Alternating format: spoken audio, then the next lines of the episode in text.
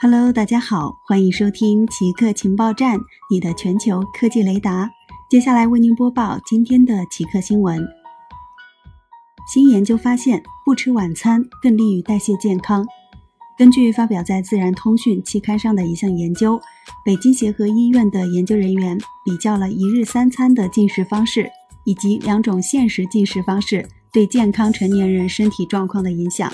所谓限时进食，是指每天在特定的时间段内，通常为八小时进食，进食期间没有热量限制，其余时间不进食。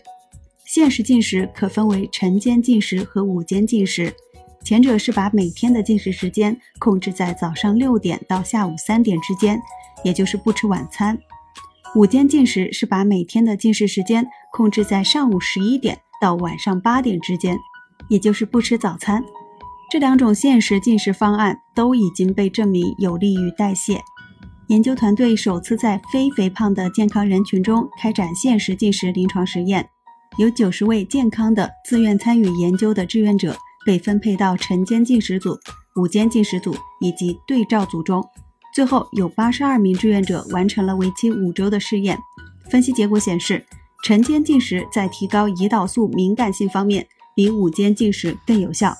晨间进食改善了空腹血糖，减轻了体重和肥胖，改善了炎症，还增加了肠道微生物多样性。好了，以上就是本期节目所有内容。固定时间，固定地点，我们下期再见。